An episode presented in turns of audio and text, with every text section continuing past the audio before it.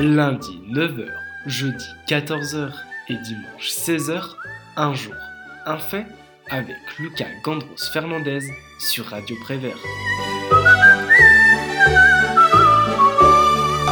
J'ai récemment terminé un ouvrage de Clémentine Portikaltenbach, Un mot, un destin, dans l'intimité des femmes célèbres, paru chez Albin Michel dans le courant de l'année dernière. Cette historienne nous dresse ici le portrait de femmes célèbres et d'autres qui ont été, hélas, un petit peu oubliées de l'histoire en leur attribuant à chacune un mot qui pourrait résumer leur vie.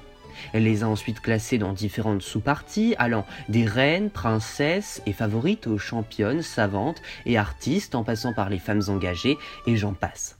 J'ai décidé aujourd'hui pour Radio Prévert de vous faire découvrir ou redécouvrir le destin de trois d'entre elles, car, comme le signifiait si bien Antoine de Saint-Exupéry, chaque grande femme contient un secret.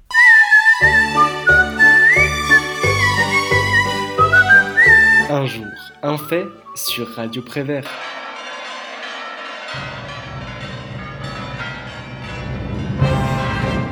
Dans la catégorie des reines, princesses et favorites, j'aurais pu parler de Marie-Antoinette, à laquelle Clémentine lui attribue le mot d'alopécie, qui est en fait une maladie liée au stress qui fait perdre les cheveux et dont Marie-Antoinette souffrait.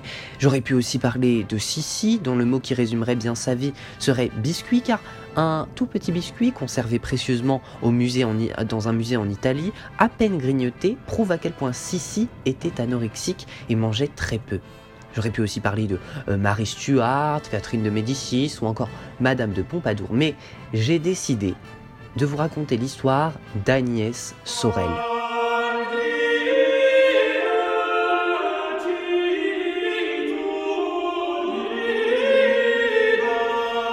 Nous sommes en pleine guerre de Cent Ans. Le roi de France ne dirige plus qu'un royaume, il faut le dire, affaibli, éclaté en petits morceaux, et auquel de grands seigneurs sont devenus des ennemis et dont certains sont plus près des Anglais que des Français.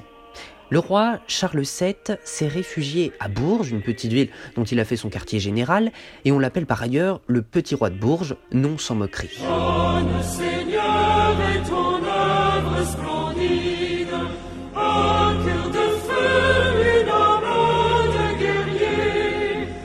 C'était sans compter sur la fameuse Jeanne d'Arc, que l'on ne présente plus, qui va lui redonner espoir et lui permettre de troquer ce vieux sobriquet en un surnom bien plus valeureux, celui de Charles le Victorieux. Il est alors marié avec une vieille bigote, pour reprendre les termes de l'historienne, une certaine Marie d'Anjou, reine docile, irréprochable et effacée, mais surtout fatiguée par ses quelques treize accouchements. Le roi ne l'aime plus, je doute d'ailleurs qu'il l'ait aimé auparavant, et cet argument est bien assez nécessaire pour qu'il aille chercher ailleurs.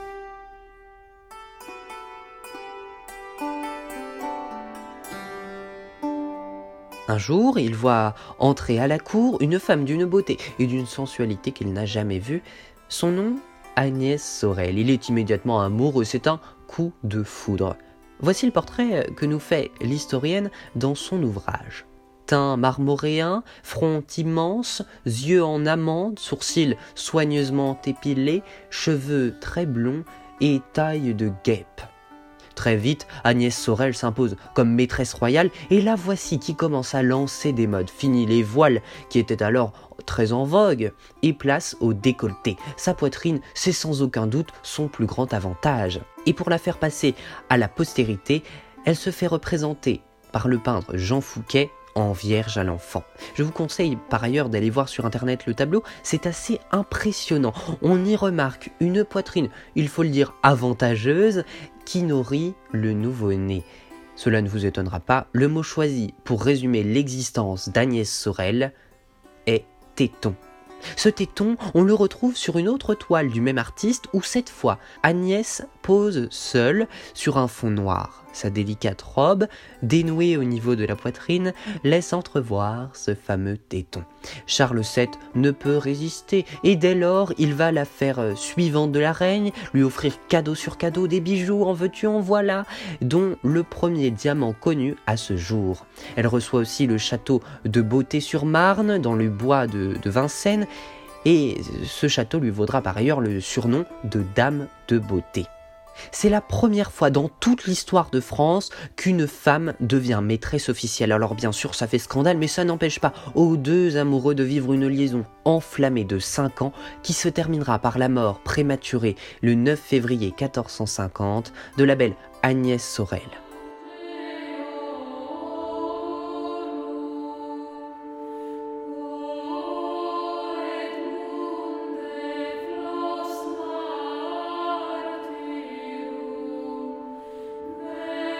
Je vous laisse apprécier les derniers mots de Clémentine Portikaltenbach à son sujet.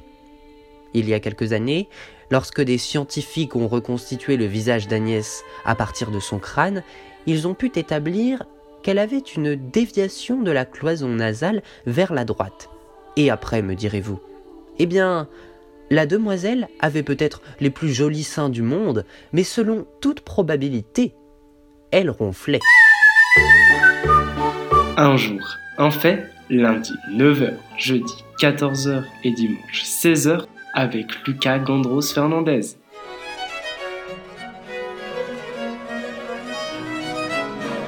La seconde sous-catégorie de femmes choisie par Clémentine Portier-Kaltenbach dans son ouvrage Un mot, un destin s'intitule Femme de lettres. Dans celle-ci, on y trouve Juliette Drouet, grand amour de Victor Hugo, dont son mot serait Toto, en référence au surnom qu'elle donnait à son amant.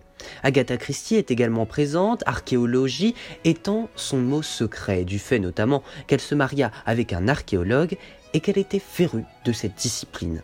On peut également y lire les destins formidables de Colette, de Simone de Beauvoir et j'en passe. Mais ma préférée de toutes ces grandes dames ayant une plume attachée à la main est une certaine princesse palatine, de son nom complet Élisabeth Charlotte de Bavière.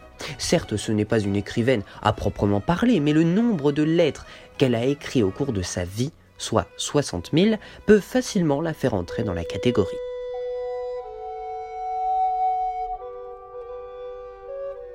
Seconde épouse du frère du roi Philippe d'Orléans, prénommé Monsieur, on la surnomme donc Madame.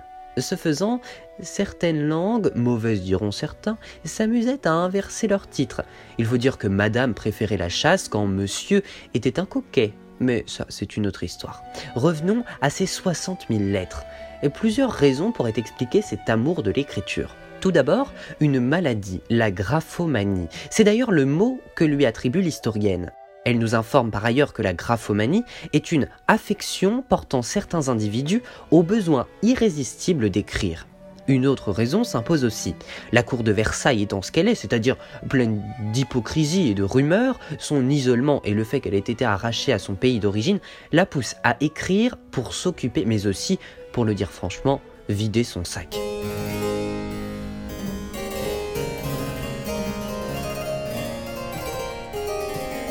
Son orthographe est, comment dire, assez mauvais et elle n'a pas l'air de très bien maîtriser la ponctuation, sans parler de l'organisation de ses idées qui laisserait un professeur de français bouche bée. Elle reste tout de même excusable, le français n'étant pas sa langue maternelle. Chaque jour, elle écrit à un pays différent. Écoutez, le dimanche, elle écrit pour la Lorraine et Hanovre à sa chère tante des lettres qui parfois font plus d'une trentaine de pages. Le lundi, c'est pour la Savoie et l'Espagne, le mardi la Prusse, le mercredi pour Modène, le jeudi encore pour Hanovre, et le samedi, elle rattrape sa correspondance en retard avec l'Angleterre, la Suède ou le Danemark, nous raconte Clémentine Portikaltenbach.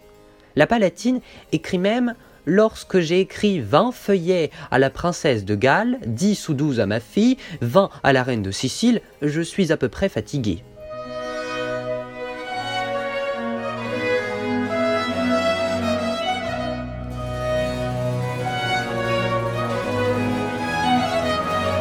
Ce qui est génial avec ces correspondances, ce sont les petits détails croustillants concernant la cour de France. Elle parle de tout en des anecdotes triviales que de considérations politiques.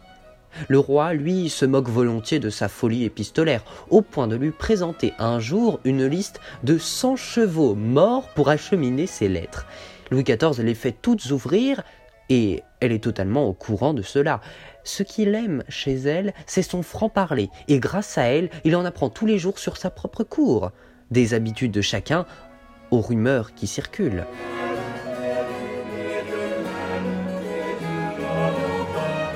Pour cette correspondance assidue avec toute l'Europe, elle mériterait d'être placée au même rang que celui des plus grands mémorialistes de ce siècle, tel Saint-Simon, elle qui, sa vie durant, aurait pu facilement être surnommée graphomaniaque.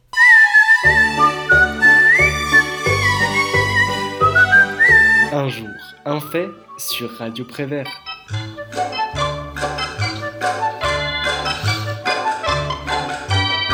C'est moi qui suis sa petite, son ananas, son ananas, son anamite. Je suis vive, je suis charmante, comme un petit oiseau qui chante. Il m'appelle sa petite bourgeoise, Satan kiki, Satan kiki, Satan quinoise. D'autres lui ont les douze yeux, mais c'est moi qui l'aime le mieux. J'espère que cette émission vous plaît. Nous sommes toujours sur Radio Prévert et nous parlons, je le rappelle pour ceux qui viennent de nous rejoindre, de l'ouvrage Un mot, un destin, écrit par Clémentine Porty-Kaltenbach. Elle nous raconte avec délice les vies de grandes et plus petites femmes qui ont marqué à leur manière l'histoire. Et dans la sélection Femmes dans la guerre, coincée entre Lucie Bernard, plus connue sous le nom d'Aubrac, et Anne de Gaulle, fille du grand général, nous retrouvons une personne plus que surprenante dans cette catégorie, Joséphine Baker. Joséphine Baker, nous rappelle Clémentine Porty-Kaltenbach, c'est cette meneuse de revue des Folies Bergères ou de Bobino, connue pour avoir dansé le Charleston vêtue d'une ceinture de banane ou d'un truc en plume, et pour nous avoir rebattu les oreilles avec Chiquite madame de la Martinique, dis-moi je vous en prie, quelle est donc cette musique? Ou J'ai deux amours,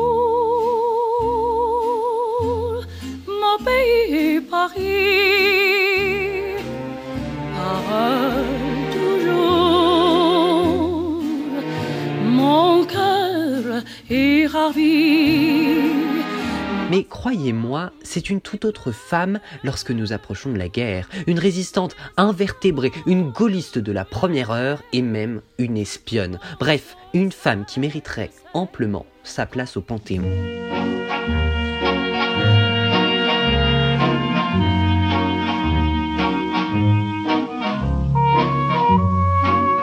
Elle naît américaine en 1906 avant de s'exiler pour la France où elle acquiert sa notoriété. En 1937, elle embrasse la nationalité française en même temps qu'elle se marie avec un certain Jean Lyon, riche industriel juif. Dès lors, les services de renseignement y voient une opportunité énorme, d'autant plus que le sort des juifs en Allemagne ne se fait pas attendre. Nous sommes en septembre 1939 lorsque Jacques Aptet, futur chef du contre-espionnage français, prend contact avec la belle Joséphine. Pourquoi elle? Les raisons sont très simples.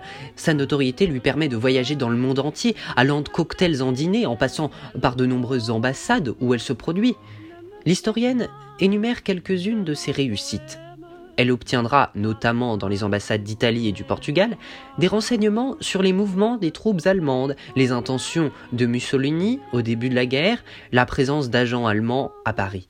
Notons aussi son patriotisme lorsqu'elle affirme qu'elle ne se produirait plus à Paris tant que la France serait occupée. Elle envoie aussi à ses frais des colis aux soldats qui sont au front et crée même un centre d'accueil. Elle part ensuite s'installer en Dordogne, dans le château de Mélande, où elle cache des résistants. Ceci lui vaudra euh, quelques frayeurs quand les soldats allemands souhaiteront le fouiller. Jacques Aptet devient très vite son artiste accompagnateur, prétexte lui permettant de voyager en même temps qu'elle, prétexte par ailleurs que d'autres hommes et femmes utiliseront en se faisant passer pour artistes, surtout pour traverser la Manche.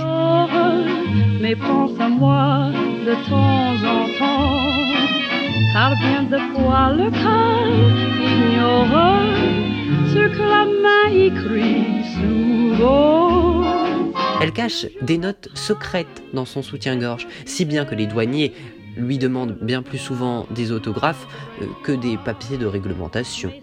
À l'aide d'angles sympathiques et de messages secrets laissés sur les partitions, elle passe incognito. Partition, c'est d'ailleurs le mot secret qu'il faudrait lui attribuer et qu'a choisi l'auteur d'un mot un destin. La plus adroite, oh, oh, oh, Après être tombée malade en 1941, elle préfère ralentir la cadence pour aller chanter et remonter le moral des forces françaises libres. Elle rencontrera même De Gaulle qui lui offrira la Croix de Lorraine pour la remercier de son engagement durant la guerre. Elle recevra également en 1957 la Légion d'honneur avant de s'engager dans un combat contre les discriminations raciales. Alors, lorsque vous entendrez parler de cette chère Joséphine Baker, arrêtez, je vous en prie, de vous imaginer cette meneuse de revue légèrement habillée et pensez plutôt à la grande résistante qu'elle fut?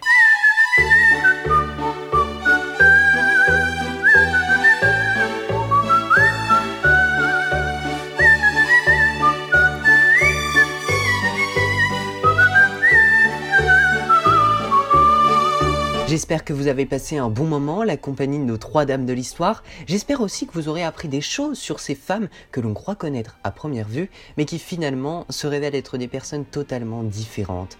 Pour d'autres aventures historiques, je vous donne rendez-vous très prochainement sur Radio Prévert, mais aussi en podcast sur votre application préférée. Et pour clore cette émission, je vous propose le fameux J'ai deux amours de Joséphine Baker. Bonne écoute sur Radio Prévert et à bientôt.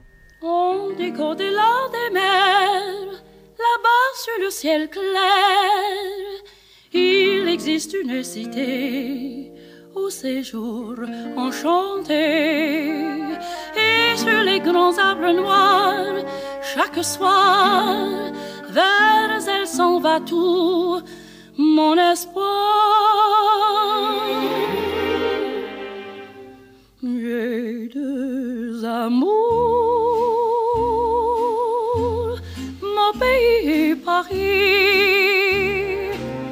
Pareil toujours, mon cœur est ravi, ma savane est belle, mais à quoi bon ce qui m'en sorcelle, c'est Paris, Paris tout entier.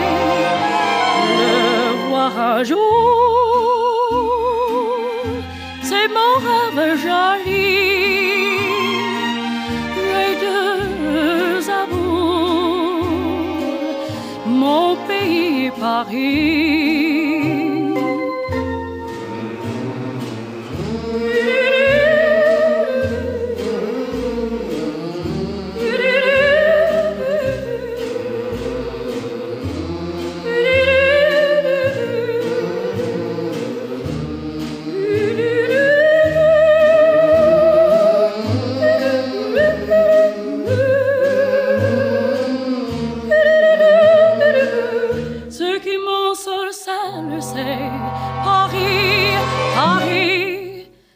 grands yeux,